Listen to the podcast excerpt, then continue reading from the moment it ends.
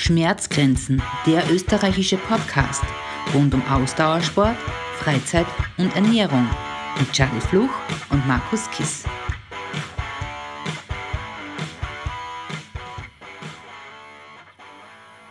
Hallo und herzlich willkommen zu einer neuen Folge von Schmerzgrenzen. Es begrüßen euch der Markus und der Charlie. Hallo, grüß euch. Unser heutiger Gast ist Spitzensportler und Mountainbike-Profi. Er bestreitet extreme Sportveranstaltungen rund um die ganze Welt und er ist dazu noch sehr erfolgreich. Wir haben ihn schon länger auf unserem Radar und im Radsport ist sein Name in aller Munde. Er hat nächstes Jahr was ganz Großes vor. Auf seiner Homepage steht Leidenschaft, Ausdauer, Kraft. Das alles braucht ein guter Sportler. Wir freuen uns, dass er heute da ist. Herzlich willkommen, Lukas Kaufmann. Grüß euch, Servus Markus, grüß dich Charlie. Danke, dass ich bei euch da mit dabei sein darf. Servus Lukas. Ganz am Anfang einmal herzlichen Glückwunsch zum gesunden Nachwuchs von uns zwei. Danke, danke, danke, danke. Herzlichen Glückwunsch. Jetzt kommt die spannende Zeit für dich und für deine Frau. Ja, genau, ja, also die nächsten, die nächsten, die nächsten Tage, Wochen und Monate werden wir wahrscheinlich schon ein bisschen, oder wird zumindest ich ein bisschen an, an, an, an Schlafentzug, an Schlafentzug trainieren. Aber bis jetzt, bis jetzt ist er, jetzt ist, äh, eigentlich kann man sagen, genau fünf Tage erst aus, also so, so lang, so lang ist er noch nicht. Und aber bis jetzt ist er, ist der, der Paul voll, voll brav, ist er unglaublich, unglaublich, unglaublich ruhig eigentlich, also ich hätte mir eigentlich ein bisschen, ein bisschen schlimmer vorgestellt bis jetzt. Mal schauen, ob das noch wird. Aber bis jetzt macht es viel Spaß und es ist, glaube ich, so, wie eh viel, viele Leute sagen, es, es, es kostet Energie, aber so ein kleines Baby gibt da unglaublich viel Energie und von dem her freue ich mich schon auf die, auf die, nächsten, auf die nächste Zeit. Ja, sehr schön. Ich bin ja schon gespannt, wenn es die ersten Fotos gibt, wo er auf dem, auf dem Mountainbike sitzt. ja, ja, ich hab, also daheim haben wir schon langsam fast alles, was braucht. Also wir, wir werden schauen. Ja, er ist eh voll, voll aktiv und, und trinkt brav bei der Mama. Und ich glaube, ja, er wird, schaut, schaut auf jeden Fall, er ist pumperl gesund, ist das Wichtigste. Und dann werden wir alles, alles Weitere werden wir sehen, ob es ihm, ihm Sporteln auch so Spaß macht wie Mama und Papa. Und, und Schlafentzug kann ja auch leistungssteigernd sein, ein gewissen Maß und Ziel haben wir immer wieder. Nicht? Also das ist ja auch fürs Training gar nicht schlecht. Ja, genau. Also wie gesagt, bis jetzt, bis jetzt geht es. Es ist halt also natürlich ein bisschen eine Umstellung, wenn es vorher äh, 29 Jahre so alt bin ich jetzt, äh, mehr oder weniger ein bisschen ein, ein egoistisches Leben führst und, und alles eigentlich ein bisschen sie nach dem richt, was da du denkst und dann, dann kommt so äh, ein kleines Traumbaby auf die Welt und, und dann ist natürlich alles ein bisschen anders, aber äh, bis jetzt, glaube ich, machen wir das gut. Kathi, meine Frau, die, die unterstützt mich großartig, die macht das auch mit voller Liebe. Von dem her, glaube ich, wird es passen, wir werden sägen und ich werde auf jeden Fall versuchen, dass ich als, als, als Papa fürs, fürs Baby gut da bin, weil das, glaube ich, ja, einfach, der Sport ist wichtig, aber ich glaube, es gibt halt auch Wichtigeres. Genau. Das, das sieht man definitiv in deinen Strahlen. Also mir sagen ja, man sieht, du strahlst über das ganze Gesicht, das ist schön zum Ausschauen. Lukas, du bist ja Extremsportler und zwar auf dem Mountainbike. Magst uns und unseren Zuhörern ein wenig, wenig was erzählen dazu? Wie, wie hat es mit dem Ganzen angefangen? Du hast vorher gesagt, du bist 29 Jahre alt. Wann bist du das erste Mal auf dem Mountainbike gesessen oder generell, wie bist du zu dem gekommen? Was war deine Ambition dazu, dass du sagst, ich will jetzt Mountainbiker und dann ähm, Mountainbike fahren tut ja gleich einmal wer. Aber was war dann das Ausschlaggebende, dass du gesagt hast, ich mache das jetzt ein wenig extremer? Ja, das ist eine, eine gute Frage, die, was ich, die, wird jetzt, die, die, die Beantwortung wird vermutlich ein bisschen länger dauern, weil wenn man es wenn wenn man es genau nimmt, muss man sagen, also ich bin, bin aufgewachsen, meine Eltern waren, waren, waren, waren, waren sportlich, sind sportlich, sind, sind naturbegeistert, das heißt, wir sind als Kinder, bin viel mit, die, mit Mama und Papa in die Berg gewesen, im Sommer wandern, kann man sagen, und im Winter waren wir immer, haben jedes Jahr noch Saisonkarten gehabt, waren 40, 50 Mal im Winter Skifahren, das hat mir einfach voll viel Spaß gemacht. Aber meine Mama ist äh, Spitzenköchin, also die war die erste Frau in Österreich, die was Meisterköchin geworden ist. Der, der Papa tut, tut Schichtarbeiten, das heißt, der Papa hat halt gearbeitet, war teilweise nicht so viel bei uns Kinder. Mama war Gott sei Dank immer, immer daheim bei uns. Äh, mir hat das Essen von der Mama äh, immer, immer gut geschmeckt und mein, eines meiner größten Hobbys neben Sporteln ist auch das Essen, nach wie vor. Und damals habe ich halt viel gegessen, mich nicht so bewegt. Das heißt, ich war als kleines Kind einmal ein wenig, ein wenig äh, wie soll man sagen, bummelig, dicker oder sonst irgendwas. Also ich war nicht ganz der Schlankeste. Und äh, ich habe aber hab mich gern bewegt, also bin wandern gegangen, bin Skifahren gegangen, äh, habe Fußball gespielt im Ort, habe Tennis gespielt im Ort, das immer wieder angewechselt, aufgehört, wieder angefangen und so weiter. Und dann habe ich das Glück gehabt, dass im Jahr 2002, also wie ich acht Jahre alt war, ist bei uns in Niederneukirchen, das ist so ein kleines Ortschaftel, ein bisschen außerhalb von Linz in Oberösterreich, äh, ist ein Radlverein gegründet worden von drei, vier motivierte Väter, die was einfach gesagt haben, sie wollen ein bisschen Alternative machen zu Fußball, Tennis und so weiter. Und äh, mein Glück war, dass der, der Chef von dem Radlverein der Papa von meinem besten Freund war.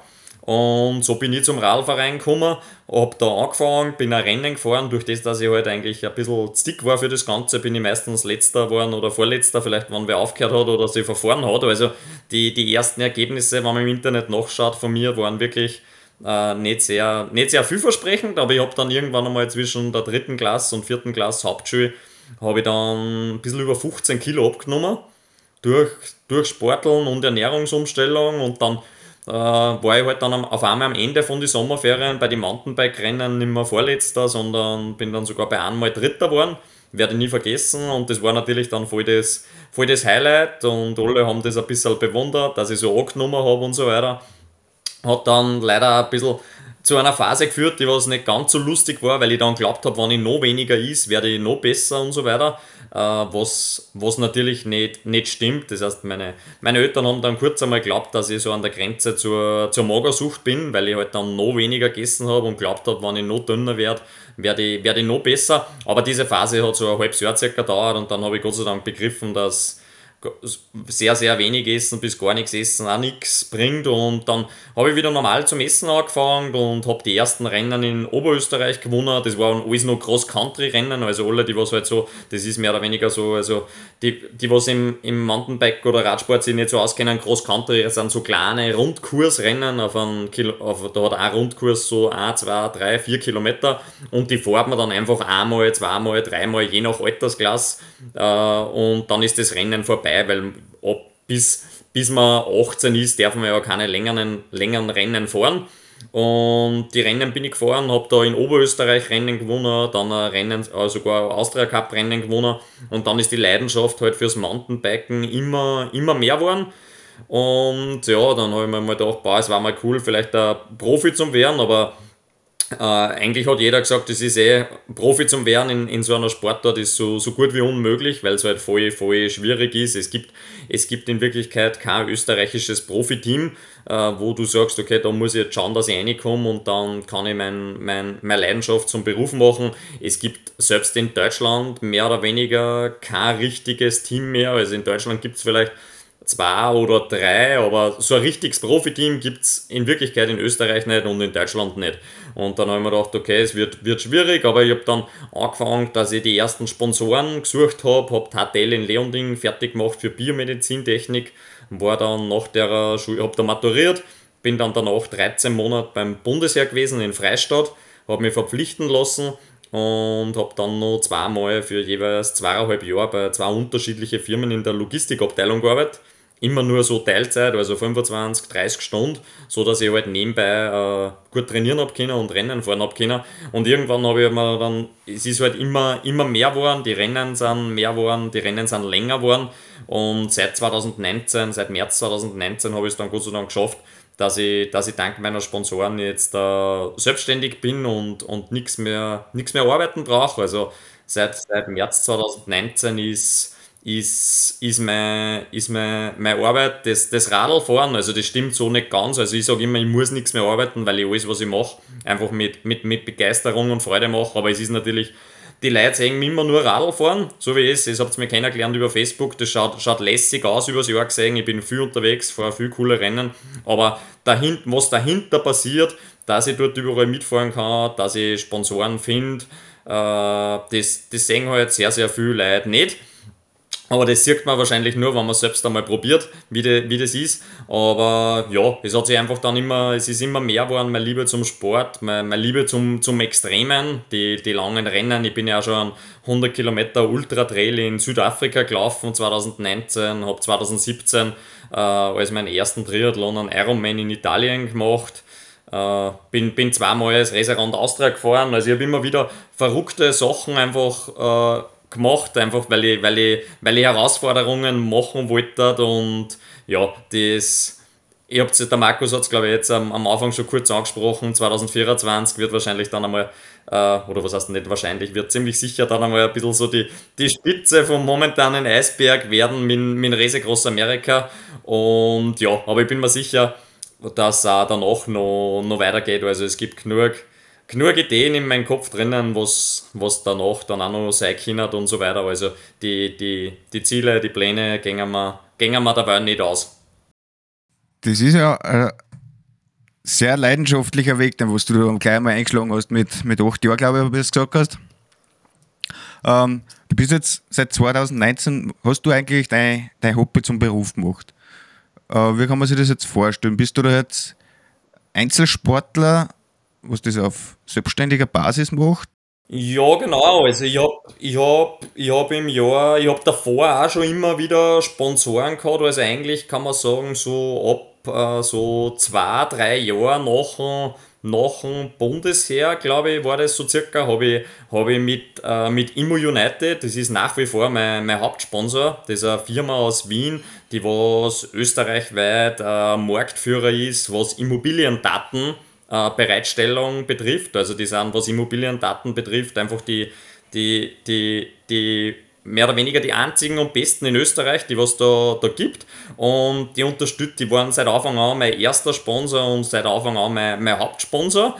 Aber ich habe mir das halt, äh, wie soll ich sagen, die Unterstützung war damals äh, so, dass ich halt das noch, das war eine super Sache für mich, weil ich Rennen im Ausland fahren habe können, aber ich habe halt einfach noch andere Sponsoren braucht und in die Selbstständigkeit zum, zum Wagen. Und dann habe ich im Laufe der Jahre Gott sei Dank ein paar andere Sponsoren äh, mit da, dazu gewonnen, die was eigentlich fast alle äh, noch, noch immer mit dabei sind. Und das ist halt dann immer, wie gesagt, nach dem Bundesheer mit Teilzeit arbeiten und so weiter, ist das immer mehr geworden. Und ich habe mir gedacht, da im ich sollte das einmal schaffen, dass ich, dass ich mich voll aufs Radlfahren konzentrieren kann, mehr oder weniger. Und dann habe ich gesagt, ich brauche noch ein paar Sponsoren und dann habe ich da, ich glaube es war, genau, es war Ende 2018, bin ich dann, bin ich dann zu vielen Firmen gefahren und habe halt gesagt, ja, ich bin, ich bin der Lukas, ich tue gerne Radl fahren und ich, ich, ich brauche halt noch ein bisschen mehr Geld, damit ich mich traue, dass ich Selbstständigkeit probiere. Und ich glaube, ein paar Firmenchefs damals, die haben mich wirklich nur unterstützt, weil sie sich gedacht haben, ja, äh, er soll es halt mal probieren, so auf die Art, aber es sind, die, die meisten von den Firmenchefs sind wirklich nach wie vor noch mit dabei, also es sind da schon coole, lange Freundschaften entstanden und ja, seit ich, seit ich dann wirklich selbstständig geworden bin, das erste Jahr war dann natürlich noch äh, eine große Herausforderung, also ich kann mich erinnern an die Zeit, wo ich, wo ich da selbstständig geworden bin, da habe ich am Anfang oft nicht gut geschlafen, weil ich nicht gewusst habe, wie, wie geht sich das mit dem Geld über das ganze Jahr aus und so weiter.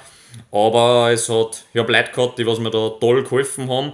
Und seitdem ist es eigentlich immer, immer, immer besser geworden, neue Sponsoren gefunden und ja, kann mich, kann mich nicht beschweren, so wie es momentan ist. Also ich habe wirklich großartige Sponsoren, wo ich jeden Einzelnen dankbar bin, dass sie mit mir zusammenarbeiten. Also du machst das alles selber, da steckt kein Management dahinter, was für die alle angrast? Richtig, genau, richtig. Also alles, was ihr von mir seht, mache ich, mach ich selber. Und das ist das, was ich jetzt erst kurz angesprochen habe. Man, man, man sieht von außen vielleicht nur den Sportler, der was halt viel Radl fahren tut oder, oder viel lässige Rennen fährt auf der ganzen Welt, wie ihr richtig gesagt habt.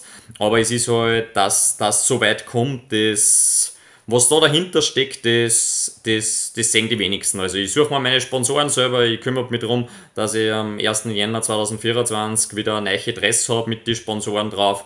Äh, ich buche mir meine Flüge selber, ich, ich buche mir meine Unterkünfte selber, ich, ich schaue, was für Rennen das ich fahre, ich ja, alles was, ich, ich habe keinen, der was mir hilft, richtig. Ich bin, ich bin, ich bin alleine, also ich habe ein paar Leute, die was mir teilweise, die was mir massieren und so weiter, also keine Frage. Es ist nicht so, dass ich äh, das, was ich mache, ganz alleine schaffst das eh nicht mehr und ich habe Leute, die was mich teilweise betreuen bei den Rennen, aber Sponsorensuche, äh, Auftritt, dass das alles professioneller geworden ist und so weiter, das, äh, da war ich da war ich einfach dahinter, habe im, im Laufe von meinem Leben Gott sei Dank sehr, sehr viele coole Leute einfach kennengelernt.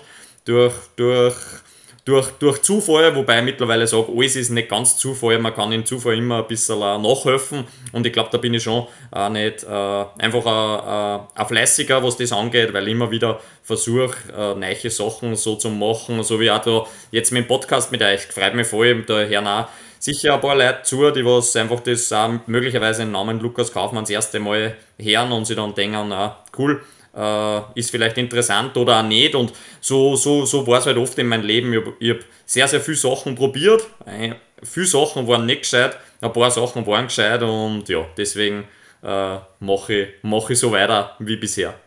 Das ist super. Und was ich toll finde, ist, wenn, wenn dann einer, der was jetzt da schon so viel Erfolg hat wie du, dann auch noch für Normalsterbliche zum Angreifen ist, weißt Weil das ist nicht selbstverständlich für uns, dass wir jetzt für jeden eine Zusage kriegen, für so einen Podcast oder sonst was. Und ich finde das super menschlich zum Beispiel von dir, dass du auch gleich angesagt hast. Echt cool. Ich bin froh, wenn, wenn, wir, wenn wir was machen. Wir haben jetzt erst, glaube ich, äh, kurz bevor wir das Gespräch gestartet haben, haben wir ein bisschen so geredet über, über, über Fußball, Tennis, Skifahren und so weiter. Und äh, durch das, dass ich kein Fußballspieler bin und auch kein, kein Skifahrer, jetzt ist natürlich äh, das Mountainbiken jetzt nicht die große Sportart, die was jeden Tag äh, groß in die Medien ist. Und ich bin, ich bin, ich bin einfach froh, wenn wenn, wenn Leute, es Leute gibt, so wie, wie euch zwar, die was da, da was machen und das ist, ist, ist, ist klasse. Und wenn wir da alle zusammenhelfen und wenn es mehr so motivierte Leute wie, wie euch zwar gab, dann, dann war das sicher fürs, fürs gesamte System einfach, einfach besser und deswegen bin ich froh, wenn mich, wenn die Leute fragen und wenn wir was machen, wenn wir was machen können, speziell so wie jetzt am, am vor der Saison oder am Ende von einer Saison. Da, wenn du mich du gefragt hast, ob wir es im Juli machen, dann hätte ich wahrscheinlich gesagt, machen wir es bitte einfach ein bisschen später, weil ich im Juli einfach den Schädel voll habe mit den Rennen und, und so weiter. Da bin ich, bin ich ein bisschen beschäftigt und bin froh, wenn ich, wenn ich meine Ruhe habe, aber am, am Ende einer Saison mache ich sowas unglaublich gern und bin froh, wenn ich vielleicht ein paar Leuten ein bisschen helfen kann. Ja, coole Sache. Ähm, man muss sich das ja auch erst einmal trauen, nicht? dass du sagst, ja, passt, ich mache jetzt auf Sponsorensuche, ich gehe wirklich wohin und sage, du, Leute, wie du schon sagst, ich bin der Lukas jetzt und ich möchte das und das da, gib's mir bitte Geld. Nicht? Und man muss ja da wirklich, man wird, man wird ja da nicht für jeden dann gleich mit offenen Armen empfangen. Also das ist schon, Hut ab, muss ich schon sagen. Weil du sagst beim Bundesheer, ähm, war das Heeresport nie ein Thema? Oder hat es da einfach nicht die Möglichkeit gegeben für den Bereich Mountainbike, dass du sagst, Heeresport ist eigentlich viel im Alpinen angesiedelt, Läufer? Ich, ich glaube, äh, also ich, im Endeffekt glaube ich, kann ich da auf das Thema Bundesheer wahrscheinlich zwei Antworten geben. Also die, die, die eine Antwort ist, äh, möglicherweise ein bisschen eine Ausrede, dass ich sage, man, man, ich habe zur damaligen Zeit möglicherweise nicht die richtigen Leute kennt. Also ich kenne ich kenn Radlfahrer, die sind jetzt auch nicht äh, besonders stark gewesen und haben es beim Bundesheer in dieses, in dieses Heeresport eingeschafft. Äh, man muss aber dazu sagen, also ich glaube, um, um die Hörerinnen oder Hörer einfach ein bisschen zu erklären, ich glaube, es sind im Heeresport sind zum Beispiel drinnen, sage sag ich jetzt einmal, weiß nicht, sagen wir, Hausnummer 60 Skifahrer und Skifahrerinnen und, und insgesamt österreichweit, wenn mich nicht alles täuscht, drei oder vier Mountainbiker. Also nur, nur damit man ein bisschen ein Verhältnis sieht.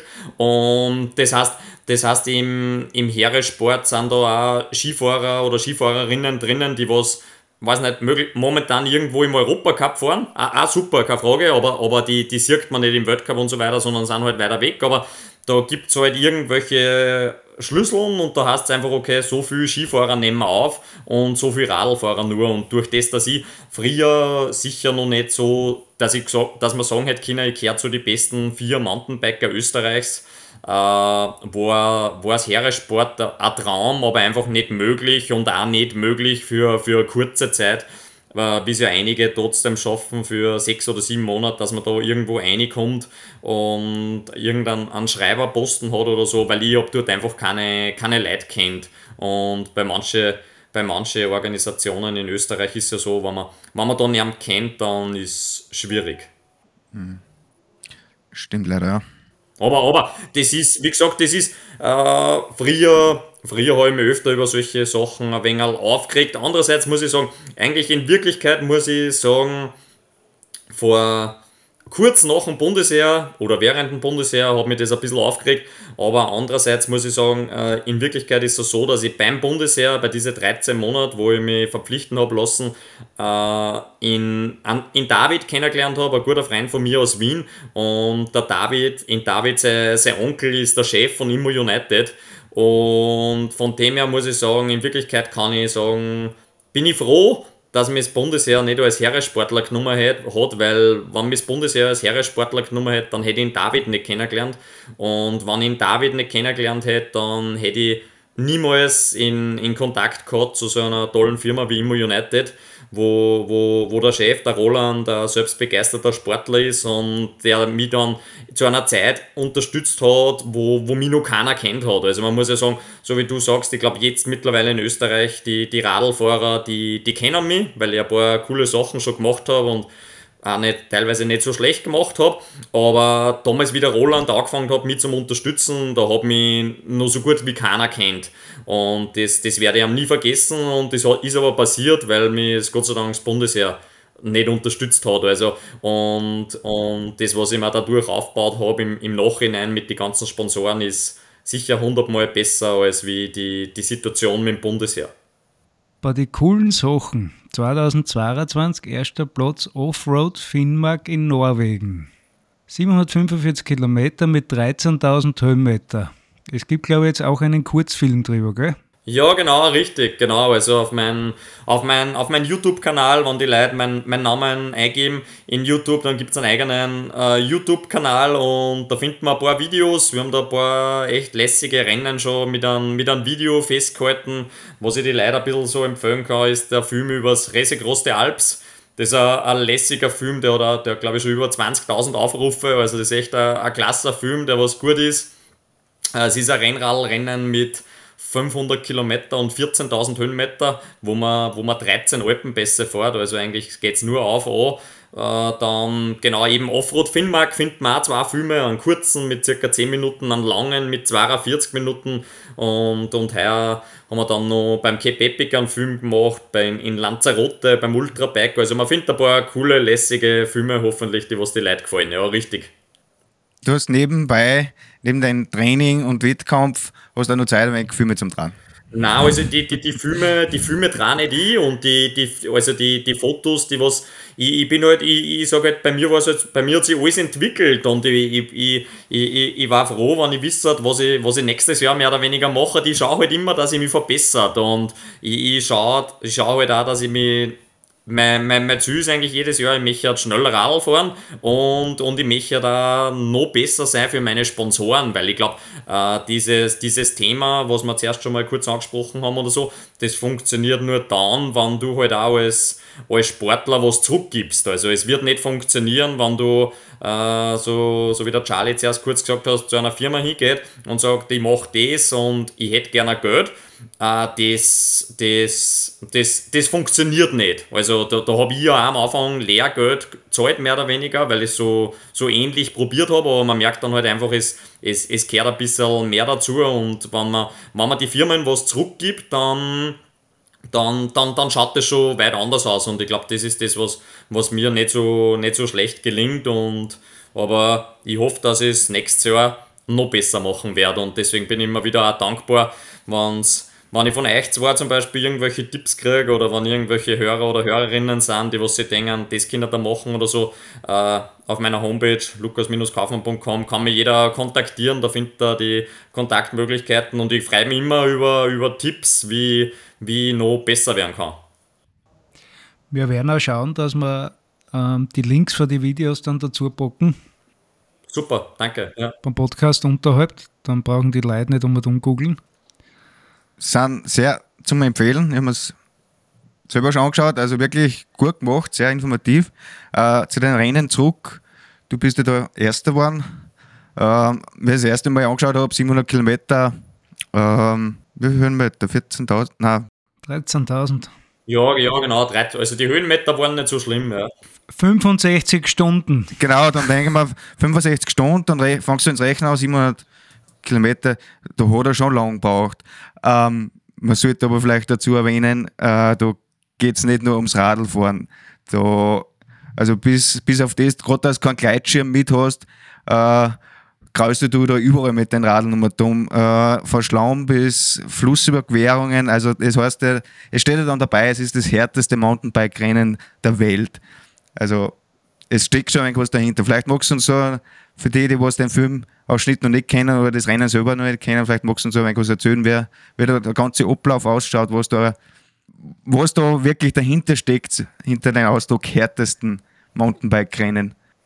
Ja, also man kann sagen, genau, es ist einfach, äh, das Rennen ist halt sehr, sehr viel anders als wie das, was man in Österreich kennt. Die, die, die meisten Biker oder so, die was zuhören, kennen wahrscheinlich ein, ein Salzkammergut-Trophy oder ähm, ein, ein Ischgl Ironbike oder ein Kitzalbike in Tirol, ein, ein Granitmarathon, also so die, die größeren Veranstaltungen, was wir in Österreich haben. Und dort ist man, ist man natürlich immer schneller unterwegs, aber das Spezielle beim Offroad Finnmark 700 sind ein paar Punkte, die was dort speziell sind. Erstens mal ist die ganze Strecke nicht beschildert, das heißt, du hast da, so wie in meinem Fall, ein Garmin GPS-Gerät und das Garmin GPS-Gerät sagt jeden Fahrer an, wo er fahren muss und du musst halt selber immer wieder navigieren, was gar nicht so einfach ist. Das nächste ist, äh, das Rennen findet statt äh, 120 Kilometer unterhalb vom Nordkap, also ganz, ganz weit oben im Norden. Äh, Und das Rennen findet statt Ende Juli. Und Ende Juli wird da oben nie finster. Das heißt, ich bin 66 Stunden, weiß nicht, fast drei Tage, durchgängig am Radl gesessen, aber habe kein Licht mitgehabt. Aber ich habe einen Rucksack mitgehabt, weil es hat auch keine Verpflegungsstationen und so weiter gegeben, bis Aufnahme, Ausnahme halt aus, auf Checkpoints, wo man verpflichtend hinfahren hat müssen und eine Pause hat machen müssen. Deswegen kommt auch die Zeit ein bisschen mehr zusammen, als was möglicherweise war. Und das heißt, ich habe meinen Rucksack mitgehabt und da war halt alles drinnen. Verpflegung, Trinken, Essen und verpflichtende Gegenstände wie Daunenjacken, äh, äh, Rettungsdecken, zwei GPS-Sensoren, damit die immer gewusst haben, wo wir sind, weil man muss sich das so vorstellen, das ist nicht so wie in Österreich, sondern da oben, jeder, der was vielleicht schon mal war am Nordkap, der weiß, das, da oben ist nichts mehr. Also ich bin teilweise 8 Stunden, 9 Stunden am Rad gesessen, von einem Checkpoint zum anderen und ich habe kein Haus gesehen, kein Mensch gesehen, nur vielleicht ein paar Tiere gesehen. Und das ist schon eine spezielle, eine spezielle Erfahrung, die was ich da machen habe dürfen. Einfach in einer Gegend, wo, wo nichts mehr ist, alles schaut gleich aus. Die, wenn man sich den Film anschaut, sieht man es eh. Also dort gibt es halt da oben gibt's viel Wasser, viel, viel grüne Sträucher und ein paar, ein paar Wegerl und so weiter und dort sind wir mal umgefahren und deswegen, also wie du richtig gesagt hast, während dem Rennen, glaube ich, habe ich gefühlt, während die 700 Kilometer, habe ich gefühlt 500 Mal vom Radl müssen, weil halt Bäche da waren oder wirklich manch, ein paar Mal sogar durch Flüsse, was, was man in die Videos gut sieht und ja, das, das macht natürlich ein schnelles Rennen unmöglich, aber es, es, es macht im Kopf stärker und es ist, es ist vielleicht kein, kein, kein, kein normales Rennen, wie man es von österreichischen Mountainbike-Marathons kennt, sondern eher ein bisschen so ein, ein Überlebenskampf, eine Expedition, so auf die Art ein bisschen. Aber es ist ein Mountainbike-Rennen. lenkt das ein wenig, ein wenig ab, wenn du immer ansteigen musst und das Radl tragen musst. Ist das ein wenig Ablenkung zu dem, was dann monoton dahin geht und du keine siehst, keine äh, Häuser. Ich denke mir das beim Laufen immer, wenn man da stundenlang irgendwo dahin läuft, äh, wenn ich das nicht habe und so keine Abwechslung hast, du wirst ja gleich einmal wirklich, äh, hast ja gleich einmal mit dem Mental, Mentalen zum Kämpfen. Ist das ein wenig Ablenkung für dich oder ist das sowieso Nee. kein Thema? Ja, Ablenkung, es war, dort war es einfach wirklich, äh, wie soll ich sagen, äh, ziemlich mühsam, würde ich sagen. Also es war halt durch das, dass du, wenn du immer wieder ansteigst, weiß nicht, heuer bei der Salzkammer gut drauf, wie zum Beispiel mit 200 Kilometer und 7000 Höhenmeter, bin ich heuer Zweiter geworden auf der A-Strecken und bin gefahren 9 Stunden 29. Also wenn man das hochrechnen würde, sage ich mal, Black sagt, wenn ich irgendwann einmal die Trophy-Strecken dreimal vor, dann sind das 600 Kilometer und dann bringe ich das sicher in eineinhalb, zwei Tagen zusammen. Also das heißt, man ist einfach weit, weit schneller, das, das geht schon, das bringe ich zusammen, da bin ich mir sicher. Aber dort war es halt so mühsam. Also du, du hast halt teilweise für, für, für einen Kilometer sehr, sehr lang braucht und das war eigentlich ein bisschen so das, das, das schon ein bisschen zermürbende, also, weil halt am, du hast ein Radl mit, aber bist halt nicht wirklich schnell, weil es gatschig ist, weil es sümpfig ist und du nicht fahren kannst und der Radl schirmen musst. Und ja, jeder, ich glaube, jeder, jeder Sportler, der was zuhört oder Sportlerin, die was zuhört, hat, die, die, die weiß immer, das, das Schwierigste, glaube ich, ist ja immer so anfangen. Also ihr kennt, ihr zwar kennt das vielleicht da, weiß nicht, wenn man rausgeht, das ist ja schieres Wetter oder sonst irgendwas und dann denkt man sich paar Mal, ein paar daheim war es so gut warm oder so und immer die ersten Schritte oder die ersten paar Kurbelumdrehungen, die sind immer ziemlich schwierig. Und das habe ich halt dort in, in Norwegen, glaube ich, gut gelernt, dass man immer wieder sich aufs Radl setzt, immer wieder einklickt und immer wieder wegfährt, auch wenn man vielleicht 20 Meter später wieder aussteigt.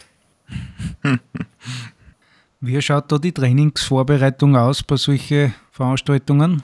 Wie gehst du dazu? Ja, also wenn man sich meinen Rennkalender jetzt die letzten Jahre angeschaut hat, glaube ich, bin ich bin, glaube ich, heuer 44 Rennen gefahren. Also ich habe heuer 44 Renntage gehabt und im Jahr 2022, wo das mit Finnmark war, waren es, glaube ich, 43 oder 45, ich weiß jetzt nicht mehr genau, aber das heißt, ich fahre schon sehr, sehr viel Rennen, was nicht immer so ganzheitlich gesehen sicher nicht so schlau ist, aber mir macht es halt unglaublich viel Spaß. Und ich bin das, das Offroad Finnmark, bin ich eigentlich, ich habe da keine großartige spezielle Vorbereitung äh, drauf gehabt, weil zehn Tage bevor das Rennen gestartet ist, bin ich damals noch Salzkammer gut drauf gefahren und, und dann halt dorthin geflogen und das, das Rennen gefahren. Also ich habe mich da jetzt nicht großartig speziell drauf, drauf vorbereitet, aber ich habe ich hab natürlich gewusst, was, was wichtig ist bei so langen Rennen und genau, manche, man hätte sich sicher ein bisschen besser vorbereiten drauf können auf das Ganze, aber andererseits war ich, im Nachhinein bin ich froh, dass ich nicht gewusst habe, wie zart das Rennen ist. Also ich bin dort eigentlich nur mitgefahren wegen einem Freund aus Deutschland, der hat gesagt, das ist mega cool. Der ist dort schon, der Sönke war das, der ist dort schon zweimal das 300 Kilometer lange Rennen gefahren, aber im Team. Und also es gibt dort ein 150 Kilometer Rennen, ein 300 Kilometer Rennen und ein 700 Kilometer Rennen. Und, und im Jahr davor, im Jahr 2021, war er auch dort, genau, war er dort und dann hat er halt irgendwann einmal auf Instagram eine Story rausgehauen um eins in der Nacht und hat rausgefilmt aus dem Hotelzimmer und die Sonne hat gescheint. Und hat, hat geschrieben so auf die Art, ja, eins in der Früh, die Sonne scheint lässig, äh, in, in zwei Tagen startet das Rennen und ich habe das gesehen und habe ihm geschrieben, was, was machst du da? Und er hat gesagt, ja, das ist ein geiles Rennen in Norwegen, da musst du mitfahren. Und ich habe mir gedacht, ja, ich glaube, da muss ich wirklich mitfahren, weil es, es ist, das ist nicht was Normales, sage ich mal, also genau sowas, was ich immer suche. Und dann hat er halt gesagt, ja, es gibt 150 Kilometer, 300 Kilometer und 700 Kilometer und für, für mich ist leider immer klar, also leider, ich, ich habe dann gleich gesagt, okay, wenn ich, wenn ich fahre, dann fahre ich das lange, dann zahlt es sich ja aus, dass ich da raufkomme. Und ja, und das war eigentlich meine, meine ganze Herangehensweise. Und dann dort habe ich dann gesehen, dass das äh, ja, ganz schön Sache ist, aber man muss dazu sagen, im Video wird es auch erklärt, wir haben ein massives Pech gehabt mit dem Wetter, also während die ganzen 65 Stunden und 39 Minuten bin ich damals gefahren, hat es wahrscheinlich 45 Stunden geregnet das heißt, das war echt nicht, echt nicht so lustig und irgendwann werde ich das sicher nochmal fahren und dann hoffe ich vielleicht auch, dass ich einmal die Mitternachtssonne sehe. Weil während dem Rennen habe ich es nie gesehen, weil es nicht so schön war. Da waren wir wieder bei einem Punkt mit den falschen Freunden. Gell? Nein, das, also das, das würde ich nicht sagen. Also ich bin, ich bin, ich bin, bin überglücklich, dass ich, dass, ich, dass ich das Rennen fahren habe dürfen. War eine coole Erfahrung äh, eine geniale Gegend da oben. Die, die Leute waren nett, äh, ein tolles Rennen und ja, ich bin, ich bin froh, immer wenn ich irgendwo im Ausland bin, geniale Rennen vor. Äh, gibt's lernt man coole Typen kennen, also ich kann das auch echt zwar nur empfehlen, schon macht einmal irgendwo einen Bewerber außerhalb vom Ausseerland, außerhalb vom Mürztal. Äh, es gibt da wirklich coole, coole Bewerber auf der ganzen Welt und, und, und das Lässige ist, wenn ihr die Bewerber macht, dann lernt ihr genau solche Typen kennen, die was so sind wie es zwar, die was auch das gern machen, die was das voller Liebe machen, voller Leidenschaft. Und ich habe mit den Leuten dann immer geredet und eine Frage, die was ich denen immer stelle, ist dann immer, ich habe immer gesagt, okay, ich habe mit irgendwem kennengelernt von irgendwo auf der Welt und dann habe ich gesagt, was sind die besten fünf Mountainbike-Rennen, die was du bis jetzt in deinem Leben gefahren bist. Und, und dann, dann, dann erzählen da die Leute halt immer wieder die einen besten fünf Mountainbike-Rennen und dann ein paar kennst, ein paar kennst nicht, da fragst du nach, was genau ist das und so weiter und dann fragst du den zweiten, der erzählt da wieder seine fünf, den dritten, den vierten und den fünften und irgendwann merkst, hey, von den fünf war ein Rennen dabei, das hat das haben drei gesagt. Und dann, dann fährst du das selber und dann denkst du, boah, ja, die, jetzt weiß ich warum, weil das ist wirklich ein cooles Event. Und so, so habe ich eigentlich immer durch mein, durch, mein, durch mein sportliches Leben ein bisschen durchkämpft. Und das ist der Grund, warum ich die Rennen gefahren bin, bis jetzt in meinem Leben, die was ich gefahren bin, weil ich, weil ich Leute kennengelernt habe, die was gesagt haben, das sind lässig. Und ja, so werde ich es glaube ich auch äh, weiterhin machen. Ich und der Charlie, wir haben uns ja auch so kennengelernt wie in der Folge 1, reden wir ja drüber, auch bei einer Veranstaltung mehr oder weniger nicht. Und, und heute sitzen wir ja zusammen und da und machen den Podcast. Also wie du sagst, man lernt immer wieder Leute kennen und das ist eine coole Sache bei so Wettkämpfen auch, ja. ja. Was mich da interessieren hat, weil wir gerade beim langen Fahren sind, mehr oder weniger, was den Sodel betrifft. Ich habe einige Sättel schon ausprobiert. Beim Rennradl bin ich auf einen Carbon-Sattel gelandet. Mit dem Chemie am besten zurecht. Beim Mountainbike ist einmal so, einmal so. Da gibt es ja mehrere Firmen und ich habe es oft schon gehabt, bevor ich auch mit einem Sadel und nächstes Jahr passt mir der Sadel am gleichen Radl absolut näher und ich weiß nicht wieso. Ich kann da aber auch einen Neigen nachkaufen, der ist nicht durchgesessen oder irgendwas, sondern irgendwie sitze ich anders, keine Ahnung. Kennst du das Phänomen? Oder hast du immer die gleichen Sadel oben? Ich kenne das Phänomen Gott sei Dank nicht so in der Art, wie es das du jetzt beschreibst. Also ich sage immer, die, die, das Sattelproblem, auf, die, auf das wird man natürlich immer wieder angesprochen. Ich habe Gott sei Dank einen Sattel gefunden, der was für mein Gesäß gut passt. Also da kann ich da die, das, man kann, was der, ich sage immer, jeder Mensch hat halt einen anderen, jeder, jeder Mensch ist anders. jeder, das heißt, mein Sattel muss nicht für dich gut sein, weil, weil deine Sitzbeinhöcker beim Gesäß wahrscheinlich nicht gleich sind wie meine. Also ziemlich wahrscheinlich nicht. Und aufgrund, dass die nicht gleich sind, jetzt passt halt mein Sattel nicht für die und umgekehrt. Äh, aber ich glaube, es ist ganz wichtig, dass man da ausprobiert und im Idealfall mal, in, es gibt ja mittlerweile einige so so, so Bikefitter, also bei uns ich habe in Oberösterreich, wenn in, in Mario ist ein guter Freund von mir, der, der macht extrem gute Bikefittings in Traun und jedes Mal, wenn ich ein neues Radl kriege, dann schaue ich zu dem und dann, dann stöbt mich der drauf ein und dann passt er in den Sattel an und du musst natürlich aufpassen, wenn du einen Sattel am Rennradl hast, der passt da und du tust ihn aufs Mountainbike, da sitzt du komplett anders oben und so weiter. Äh, das heißt, das ist... Äh, einfach, da gibt es ein paar Sachen, auf die was man aufpassen muss, aber so Bike-Fittings kann ich auf jeden Fall nur die, nur die Leute empfehlen und dann ist, glaube ich, auch immer wieder wichtig, dass man schon regelmäßig aufsteht beim Radlfahren, dass man eigentlich das, das teuerste Ausrüstungsstück von der Bekleidung sollte meiner Meinung nach die Radlhosen sein, weil, weil die, die ist halt auch wichtig mit, der, mit dem Sitzpolster drinnen, dass das auf jeden Fall super ist. Und, und dann kann man sicher vielleicht auch noch ein bisschen so, so Po-Cremes oder was verwenden, wenn man, wenn man das mag, das, das schaut da nicht.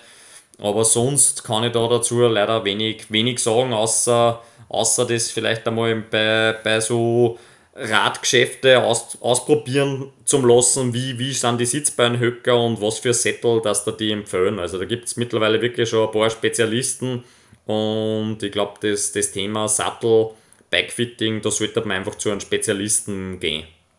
Okay, ja, mit Ausmessen habe ich eh, da gibt es eh so Poppendeckel, da setzt die drauf, dann kannst du genau einen Abstand messen, wo der Abdruck ist für die Sitzhöcker, da gibt es eh, aber wie gesagt, ein Jahr gefahren mit dem Sadel und nach einem Jahr hat er Druck, entweder sitzt dann anders am Radl um.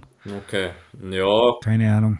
Oder ich bin einfach empfindlich. Nein, Ja, empfindlich. genau. Nein, also ich glaube, es gibt, es gibt ja verschiedene Faktoren. Was das braucht, braucht nur sehr, keine Ahnung, was nicht, äh, möglicherweise bist, bist verspannt oder so, was der möglicherweise du hast, Black sagt jetzt, was, ja, was bei mir nach wie vor eigentlich ein bisschen ein Problem ist, du hast zu viel Radl fahren, zu viel laufen, aber du hast zu wenig dehnen, zu wenig Oberkörper trainieren. Weil ich sage ja, man muss unseren Körper Ja, man muss unseren Körper ja eigentlich immer aus, aus 360 Grad äh, Kreis sägen und, und, und, und unser Körper ist halt wie eine Ketten und wenn du starke Oberschenkel hast, aber einen starken Rücken, äh, einen schwachen Rücken, dann, dann reißt halt die Ketten beim Rücken, dann bringen da dann bringen da die, die Fiersten nix und, und wenn du im Oberkörper schwach bist und da dir durch oben verspannst, dann der, der, der Körper hängt ja zusammen. Also es ist ja, ich habe einen, ich hab einen Masseur da bei mir in der Nähe, der, der, weiß nicht, wenn ich zu denen komme und sage, ja, mir tut's Knie weh, dann druckt mir der oben irgendwo bei der Schulter rein und, und mir zirkt das bis in Zechen runter, dass ich mir denke, was ist da los? Also unser Körper hängt ja komplett zusammen und wenn man, wenn man, wenn man glaubt, man hat Knie, wenn man Knieweh hat und glaubt man, das liegt nur am Knie, dann, dann liegt man meistens falsch. Und, und so ist es halt auch mit der Sitzposition. Also die Sitzposition, wenn die weh tut, dann kann das ein Problem sein mit dem Sattel, aber es kann auch das Problem von woanders kommen. machst du ein Oberkörper-Krafttraining dazu oder? Ja, wenn wirklich. Ich, es ist in den letzten Jahren, da in den letzten paar Jahren, wo ich jetzt immer schneller und besser geworden bin, Gott sei Dank, ist es ein bisschen mehr geworden, aber ich bin noch im. Es, es, es ist am besser werden, aber es kann halt noch besser sein. Also ich bin leider auch eher der Typ, der was sagt, okay, ich bin ein Radlfahrer und ein Radlfahrer, der muss Radl fahren.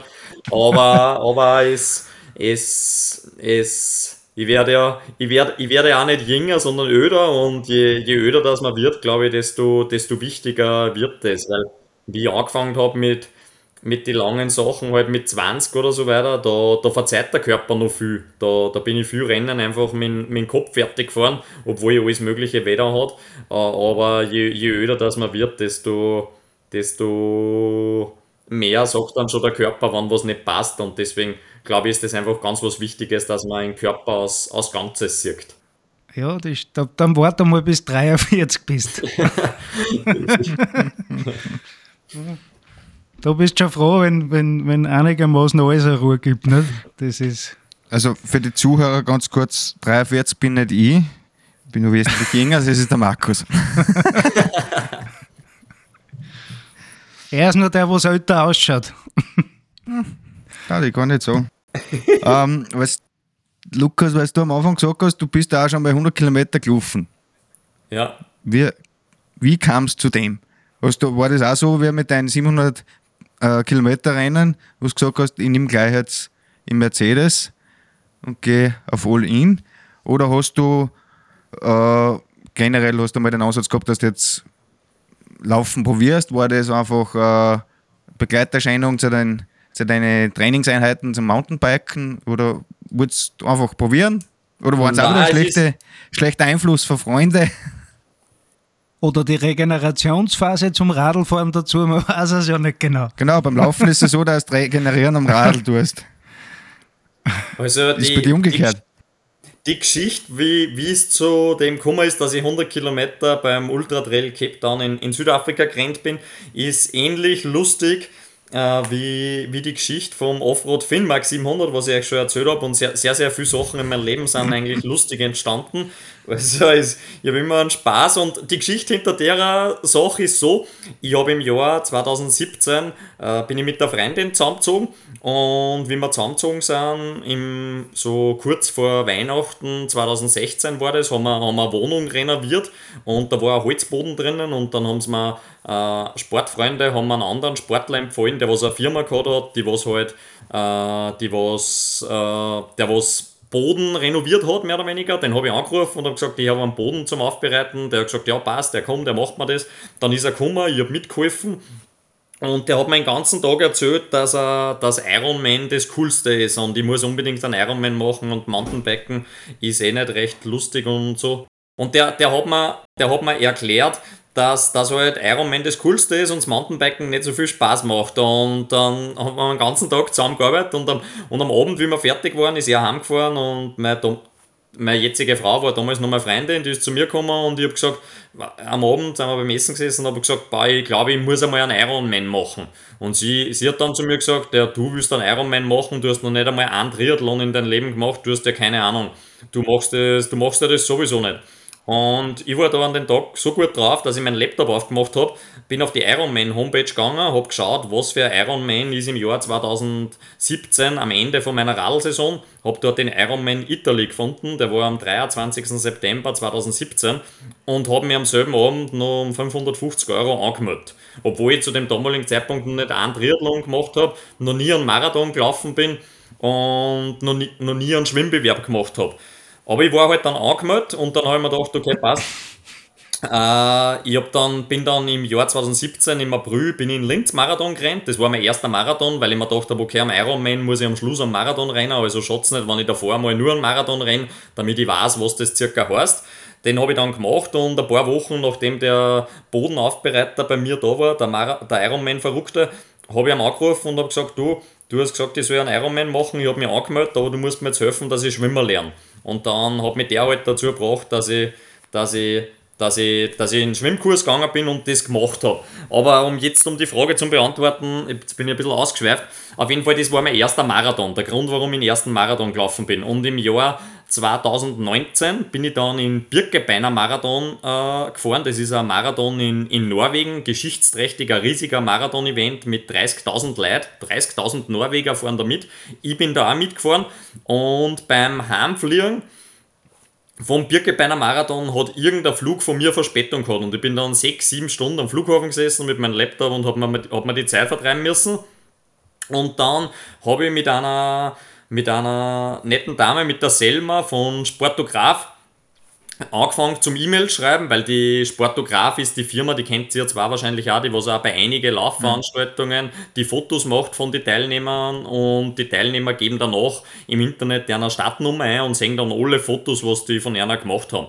Und ich habe mit der Selma geschrieben, weil die waren auch beim Birkebeiner Marathon und ich habe gesagt, ob es bitte die Fotos hat für mich und so weiter. Und dann habe ich ja, ich habe die der Sportograf ist ein mega cooler Unterstützer von mir seit, seit einigen Jahren, seit über zehn Jahren mittlerweile. Und ich habe dann immer schon mal gesagt zur Selma, ich habe die nur, ich habe die davor erst einmal in meinem Leben gesehen und dann nur für 30 Minuten. Und dann habe ich zur Selma gesagt, es wird Zeit, dass wir sie wieder mal sehen. Und sie hat gesagt, ja, äh, Ende November können die nach Kapstadt fliegen. Da gibt es eine Laufveranstaltung und äh, wenn, wenn, wenn ich da mitrennen will, dann soll ich es ihr sagen, weil sie kann mir da eh einen Stadtplatz organisieren. Und dann habe ich gesagt, was für eine Laufveranstaltung ist das? Habe ich zurückgeschrieben. Eine Minute später hat sie gesagt, ja, das ist der Ultra Trail Cape Town. Dann bin ich auf die Homepage gestanden, äh, gegangen und habe gesehen, okay, weiß nicht, da gibt es 30 Kilometer, 60 Kilometer und 100 Kilometer. Und dann habe ich ja zurückgeschrieben, äh, Selma, es war ein Hit, wenn du mich für einen 100 Kilometer Lauf anmelden kannst. Und sie hat gesagt, ja, passt, ich gebe da Bescheid. Und zwei Tage später ist eine E-Mail gekommen, dass ich angemeldet bin. Und ja, dann war ich angemeldet und bin halt am Ende von der, von der Saison 2019 äh, nach Südafrika geflogen und bin dort mitgerannt.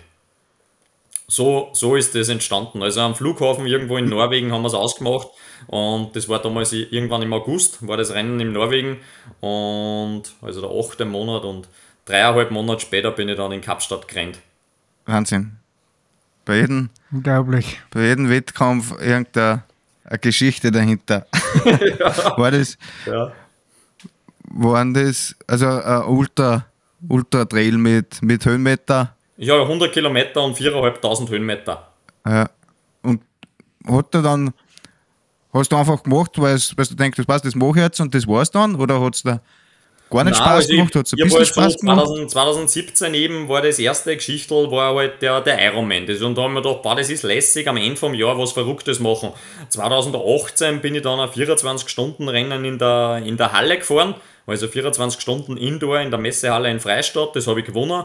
Äh, 2019 bin ich dann in, in, in Ultra Trail in Kapstadt gerannt und dann waren halt die, die Covid-Jahre, wo das alles ein bisschen äh, äh, ja, nicht möglich war. Da habe ich dann andere Sachen gemacht. Bin, bin 2020 und 2021 bin ich immer am letzten Wochenende vor Weihnachten habe ich einen 24-Stunden-Lauf bei mir daheim in Kronsdorf gemacht, wo ich eine 14,5 Kilometer lange Runde rund um einen Stausee für 24 Stunden gerannt bin und da Spenden gesammelt habe für die Kronsdorfer Kinderhilfe. Da sind im ersten Jahr über 8000 Euro zusammengekommen und im zweiten Jahr über 6000 und im ersten Jahr bin ich in die 24 Stunden 180 Kilometer gerannt und im zweiten Jahr 190 Kilometer. Und Wahnsinn. Ja, das, das war es bis jetzt so, was ich, was ich läuferisch da habe. Da hätte, ich, da hätte ich nur zwei Fragen dazu. Ähm, erstens, wir schreiben in November 2023. Was steht an? Erste Frage, also was steht für heuer noch? Deine verrückte Veranstaltung. Und zweite Frage, äh, wo kann ich mit da? Weil ich bin nämlich auch so einer, vielleicht noch nicht so, so ausgeprägt wie du, dass ich irgendwo hinfliege und, und gleich das, das längste Event teilnehme, aber so, so spontane Sachen, da, da bin ich auch sehr anfällig, dass ich da gleich einmal irgendwo auf einer Starterliste umstehe. Gibt es für heuer irgendwas oder, oder haben wir das schon versammelt? Nein, also es ist äh, eben, ich bin, man, man muss dazu sagen, ich habe das 2020 gemacht und, und das, ich habe und da 2021 und jedes Mal eigentlich, wie ich das gemacht habe, waren, waren diese Läufe mitten in einem Lockdown. Also du hast offiziell ja keine ja. Veranstaltung machen dürfen, aber ich, man, hat, man hat dann ab dem ersten Lockdown haben sie ja gesagt, wenn du das Bedürfnis hast, dass du in der Nacht rausgehst, kannst du in der Nacht da rausgehen. Also da hat es ja keine Ausgangssperre und sowas mehr gegeben. Und dann habe ich gesagt, okay, passt, ich habe einfach das Bedürfnis, dass ich 24 Stunden rund um einen Stausee renne und habe halt dann, hab das dann über meine Facebook-Seiten beworben und habe halt gesagt, wenn, wenn da zufälligerweise irgendwelche Freien von mir auch die Runde rennen, dann kann ich ja das natürlich nicht verbieten. Und so haben wir dann unter Anführungszeichen die Veranstaltung gemacht und diese Spendengelder äh, ist einfach gespendet worden, entweder von Teilnehmern, aber der Großteil, muss man sagen, waren Firmen aus der Umgebung, die was halt gesagt haben, okay, sie spenden für jeden Kilometer, wo sie rennen, 5 Euro zum Beispiel. Und durch das ist halt richtig viel Geld zusammengekommen. Und ich habe das im Jahr 2020 eben gemacht und im Jahr 2021. Und letztes Jahr bin ich, bin ich nimmer 24 Stunden gelaufen, weil das halt äh, für meinen Körper ziemlich, ziemlich unlustig ist also einfach, das hat, mich, das hat mich ein paar Wochen zerstört, kann man sagen. Also 24 Stunden Laufen war wirklich äh, nicht, nicht lustig für meinen Körper, vor allem, vor allem als Radlfahrer. Also der, was bis, bis September nur am Radl sitzt und dann zwei Monate später 24 Stunden rennt. Also wenn du das irgendwem sagst, dann sagt jeder, das, das geht nicht, das ist nicht gescheit. Und das war auch nicht gescheit, gegangen ist. Aber 2022 habe ich das auslassen. Aber heuer im Jahr 2023 gibt es am 16. Dezember, wenn mich nicht alles täuscht, warte mal, kannst du gleich sagen, ja genau, der 16. Dezember, das ist der letzte Samstag vor Weihnachten, äh, gibt es einen, einen 6-Stunden-Lauf. Wieder in Gransdorf, ich starte um 9 Uhr, renn bis 15 Uhr, werde insgesamt 60 Kilometer rennen, also vier Stauserunden. Äh, jede Runde renne ich eineinhalb Stunden, also schön gleichmäßig. Das ist auch nicht recht schnell, also wenn man da Charlie, du kommst sicher mit mit mir. Würde mich freuen, wenn du kommst. Und genau, also 22 habe ich auslassen und 23 mache ich jetzt dann einen 6-Stunden-Lauf wieder für die, für wieder für die Kronsdorfer Kinderhilfe und bin gespannt, wie das heuer wird, weil es halt heuer wirklich das erste Jahr ist, wo auch Leute offiziell mitrennen dürfen. Also die ersten zwei Jahre war das eigentlich alles ein bisschen. Äh, halb illegal, was wir da gemacht haben, weil sie offiziell keine Veranstaltungen erlaubt waren. Aber heuer ist das erste Jahr, wo, die, wo jeder mitrennen kann und würde mich natürlich freuen, wenn da wieder viel Leute äh, mit dabei sind und wir auch Wochen vor Weihnachten ein bisschen was für uns tun, also laufen gehen und, und damit auch was für Leute tun, denen was nicht so gut geht wie uns drei.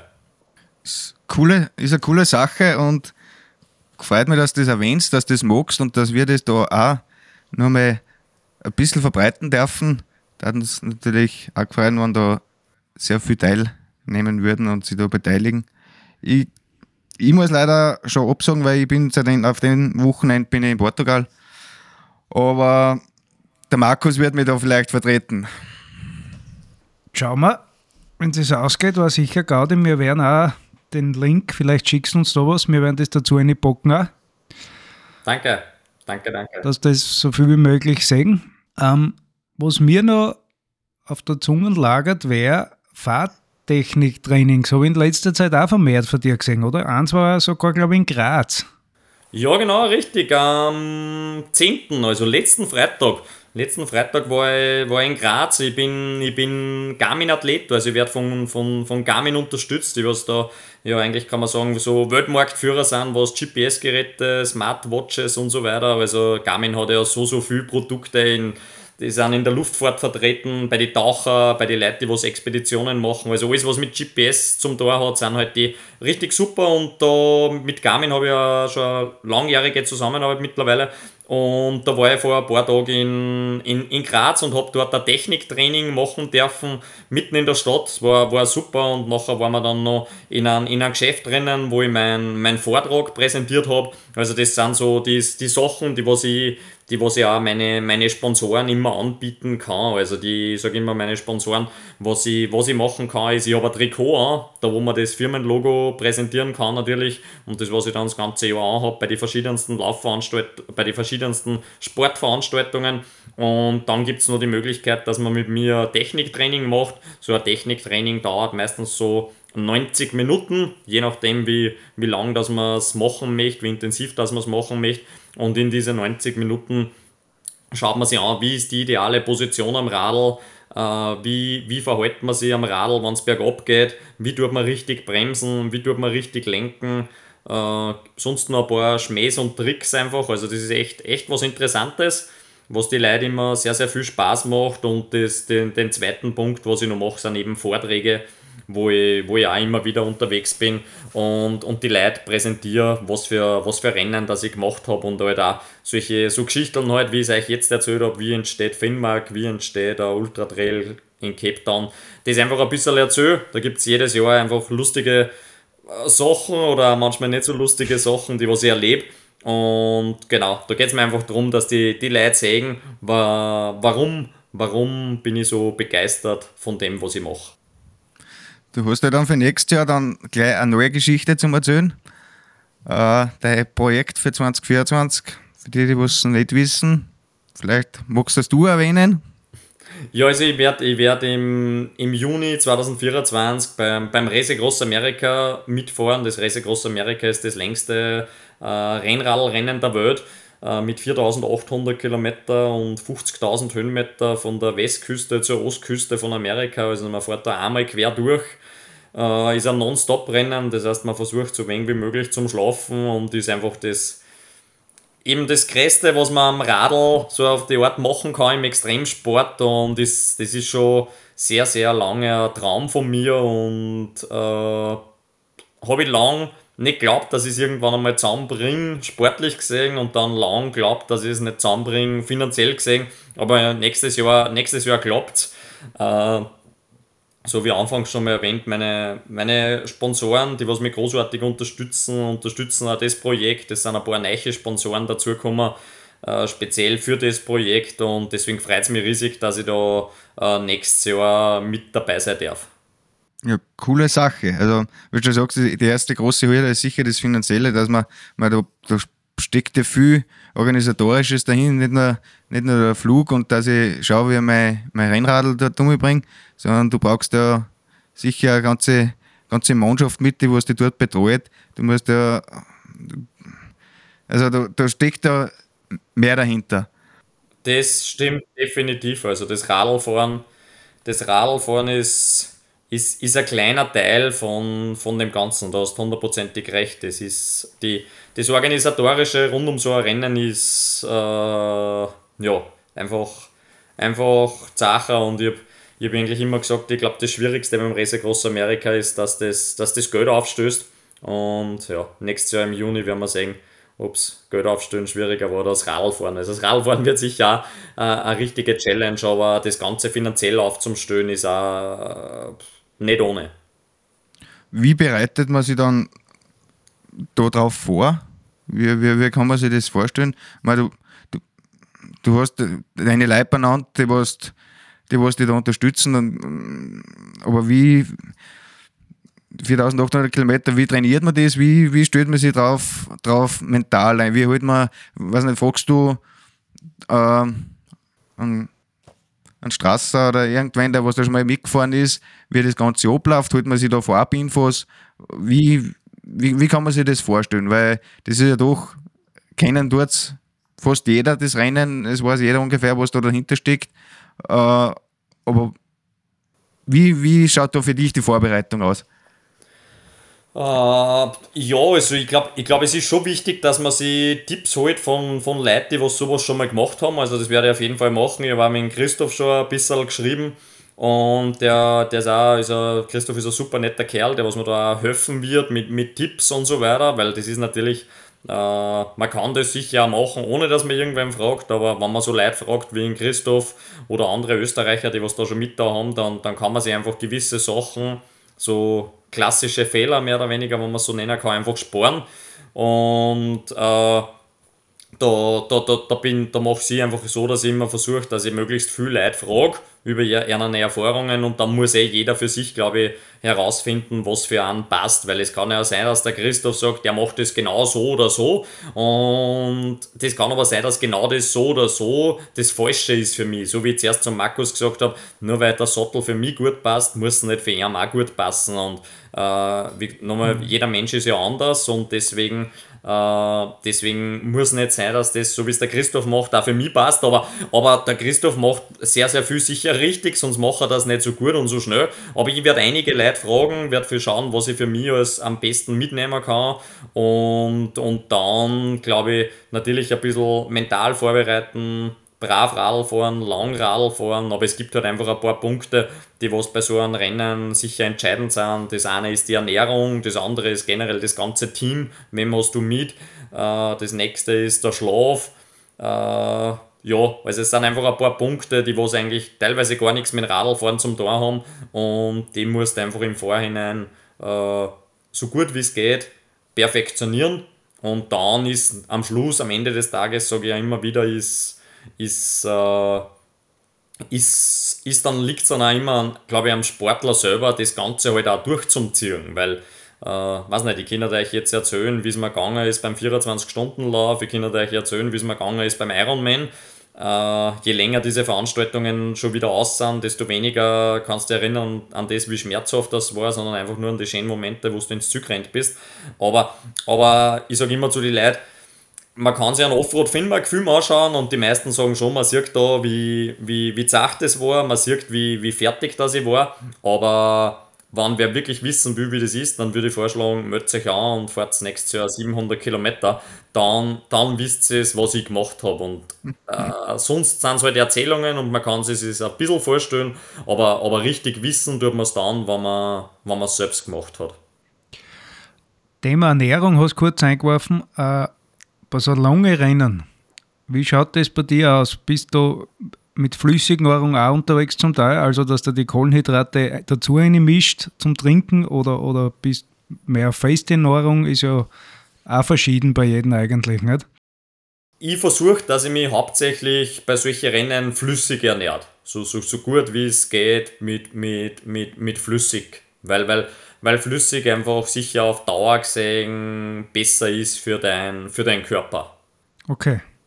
Also fest nur zwischen Kleinigkeiten nochmal rein und den Rest wirklich aus der Trinkflaschen. Richtig. Und mit Gels vermutlich. Ja, genau. Richtig. Also das, der, der, der, der Großteil der Ernährung funktioniert flüssig. Okay.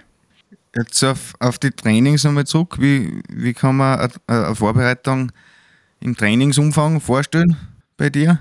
Ja, das ist, das ist auch eine Frage, was immer wieder gefragt wird und man muss, glaube ich, so sagen, dass, äh, wie soll ich sagen, äh, im Endeffekt muss man sagen, so ein Rennen wie das Race Cross America kannst du, kannst du nicht trainieren, weil beim Race Cross America, weiß nicht, wer die äh, 8, 9, 10, 11 Tage im Idealfall circa brauchen, sage ich jetzt einmal. Also man weiß eh nie genau wie lang, aber die, die, die, in der Zeitspanne im Idealfall komme ich irgendwann einmal ins Ziel und du kannst, du kannst das nicht trainieren, weil rein theoretisch, weiß nicht, wenn man einen Marathon rennt, dann kann man sagen, okay, es darf nicht schaden, wenn du davor mal einen Halbmarathon rennst. Das kannst du auch machen. Äh, ich kann auch rein theoretisch mich mal davor aufs Radl setzen und vier Tage lang fahren. Nur das Problem ist, wenn ich vier Tage lang fahre, dann bin ich einen Monat lang kaputt. Das heißt, das, diese Art der Vorbereitung ist, ist nicht möglich. Das heißt, du musst einfach schauen, glaube ich, dass dass du einfach äh, eine gute Kraft hast in die Muskeln, also gute, starke Fiers und einfach der ganze Körper stark ist, weil äh, wir, wir Radlfahrer, wir dann unser ganzes Leben lang mehr oder weniger schon Radl fahren. Das heißt, mit meinen Viers, mit mein, mein, meine Oberschenkel werden in Amerika garantiert das geringste Problem sein, das, das weiß ich. Äh, aber mein Problem wird sein, irgendwann einmal vielleicht der Nacken, irgendwann einmal die Hände, weil sie das nicht mehr gewohnt sind, äh, da fünf Tage lang, sechs Tage, sieben Tage, acht Tage lang den, den, den Lenker halten, irgendwann einmal die Viers, weil sie es nicht gewohnt sind, acht Tage lang in die Schuhe drinnen sind, irgendwann vielleicht einmal der Hintern, weil er, obwohl er einen guten Sattel hat und so weiter, irgendwann nach sieben, acht Tagen auch nicht mehr weiß, was, was da überhaupt, wo er drauf sitzt und so weiter. Äh, irgendwann einmal das Kreuz, was einfach nicht, äh, was einfach nicht so trainiert ist. Das heißt, die, man muss schauen, dass man, dass man Sachen trainiert, die was, an die was man nicht so denkt, aber die was einfach Probleme äh, darstellen. Und ich glaube, ich bin halt zweimal schon rund um Österreich gefahren. Das ist zwar nur halb so lang wie Amerika und äh, eigentlich ein bisschen weniger, weil Österreich sind 2200, Amerika 4800. Das heißt, wenn ich in Amerika 2200 Kilometer gefahren bin, dann habe ich noch nicht einmal die Halbzeit, aber so, so schlecht ist, glaube ich, das rund um Österreich auch nicht. Also da muss man auch schon brav Radl fahren können. Und ja, und die, die, ich werde sicher in der, in der Vorbereitung irgendwann einmal so 24 Stunden Sachen fahren, also einfach 24 Stunden lang am Radl sitzen und so weiter, dass den Körper ein bisschen gewohnst an diese Sachen und, und einfach austestest mit der Ernährung und so, weil beim Rennen solltest du keine Experimente mehr machen. Da solltest du wissen, okay, das vertragt mein Körper und ich glaube, das ist das auch, was wichtig sein wird bei mir, dass ich in der Vorbereitung alles ausprobiere, was ich dann beim Rennen mache, damit ich nicht beim Rennen dann sage, ah, da habe ich ausprobiert irgendein neues Saftel und dann habe ich mich äh, einen halben Tag nur, nur übergeben müssen. Sowas darf halt oder sollte halt eigentlich nicht sein. Du kannst ja mal als Trainingsvorbereitung also 24 Stunden Swift Challenge starten. Das, das war ja was, oder? Da darf ich mich anhängen. Ich, mein, ich weiß nicht der Blasen ganz, aber 6, 7 Stunden auf Swift bin ich auch schon in Ansteigen durchgefahren. Das war, das war eine Gaude. Sehr cool. Ja, vielleicht, vielleicht, vielleicht lasse ich mir irgendwas einfallen für, für nächstes Jahr. Warum, warum nicht, ja? Ja, in der schieren Jahreszeit noch vielleicht, wenn draußen der Schnee ist und kalt, war sicher Gaude. Wir haben auch in unserer letzten Folge gelernt, äh, dass Gels und Kohlenhydrate nicht so notwendig sind, sondern es reicht einfach, eine Salami mit haben. Vielleicht probierst du das auch mal. Also ein 24-Stunden-Rennen mit einfach nur Salami essen. Sehr empfehlenswert, hör das einmal an. Ist von der Esther Fehlhofer, die tut das nämlich. Die ist Ultratrail-Läuferin und die haut sich eigentlich regelmäßig Salami oben und sagt, das, das taugt dir und ist so mit da vorne dabei. Okay, ja, also es gibt, es gibt ja verschiedenste Ansätze. Möglicherweise ernährt sie sich, glaube ich, die nennen das ketogene Ernährung oder so. Also das sind ja die, diese, die, die Menschen, die was sagen, okay, sie ernähren sich hauptsächlich von, von Fetten oder so, glaube ich. Und Salami ist sicher, glaube ich, ein bisschen fett. Aber es gibt, wie, wie gesagt, es gibt äh, mehrere Wege, die was nach Rom führen und auch mehrere Wege, wie man, wie man sie verpflegt. Und jeder, jeder muss für, sie, für sich selbst einfach schauen, was, was für einen passt. Ja. Eins gleich mal vorweg wieder. Ähm, wir werden uns nächstes Jahr nochmal hören und du wirst uns dann berichten würde ich dich bitten, wie das angelaufen ist. Auf jeden Fall, ich freue mich schon. Also Ende, wir können Sie gern dann im Anschluss irgendeinen Termin ausmachen für Ende Juni, weil da werde ich nicht am Radl sitzen, sondern einmal viel, viel mal dumm liegen und froh sein, wenn ich kein Radl sehe. Also Ende Juni ist ein guter Zeitpunkt, dass wir irgendwas mal gemeinsam machen und hoffentlich kann ich euch dann berichten, wie es ist, wenn man einmal quer durch Amerika fährt mit dem Radl. Es kann auch sein, dass du vielleicht gerade einmal auf, auf, auf der Route 66 oder keine Ahnung, ob du überhaupt hinkommst, aber wenn es mal ein paar hundert Kilometer gerade dahin geht und dir ist langweilig, wir können auch währenddessen den Podcast einmal machen. Wenn du sonst nur sagst, wir stellen uns da gern drauf ein. Wenn du eine Ablenkung brauchst, dann sind wir gern live mit dabei. Ja, passt. Ich habe, ich jetzt ja von, können wir gern was machen. Also ich weiß nicht, ob ich Zeit habe für einen Podcast während dem, während dem Rennen, aber, aber wir, ich habe ich hab da Betreuerteams mit, also über meine Facebook, Instagram-Seiten und so weiter. Wir werden da, wir werden sicher versuchen, dass wir alle, alle, die was wollen, das so gut wie möglich ermöglichen, dass da live mit dabei sind, mit, mit Live-Track, äh, allen möglichen und so weiter. Und ich, ich freue mich auf jeden Fall, äh, wir werden in Kontakt bleiben und werden mit Markus zusammenreden und vielleicht können wir irgendeine lustige Geschichte machen, wenn ich irgendwo in Amerika bin, freue mich immer über, über Kommentare von den ganzen Leuten, die was da, da was schreiben, weil das lesen sie mir vor. Und so wie du richtig sagst, also es ist einfach teilweise, äh, wenn du ein paar Tage lang durchgängig am Radl sitzt, dann wird das schon hin und wieder ein bisschen eintönig und dann freut man sich über Nachrichten von Markus und Charlie. Ja, sehr gerne. Ich freue mich schon drauf. Sehr gut. Wir werden über Schmerzgrenzen unserer Facebook-Seiten schauen, dass wir das publik machen und die da anfeiern und unterstützen. Keine Frage. Danke, Markus. Danke. Apropos Schmerzgrenzen, der Titel unseres Podcasts und unsere äh, gern gestellte Frage: Wo liegt die Schmerzgrenze vom Lukas Kaufmann? Aus persönlicher, sportlicher Sicht. Wo, wo gibt es da den Punkt, wo du sagst, das ist jetzt, da ist meine Schmerzgrenze?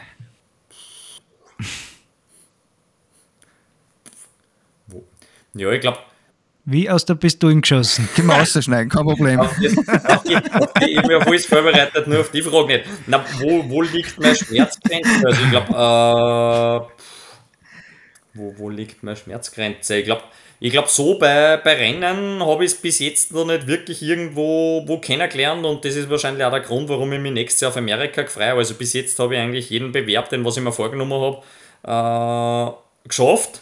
Leider oder Gott sei Dank.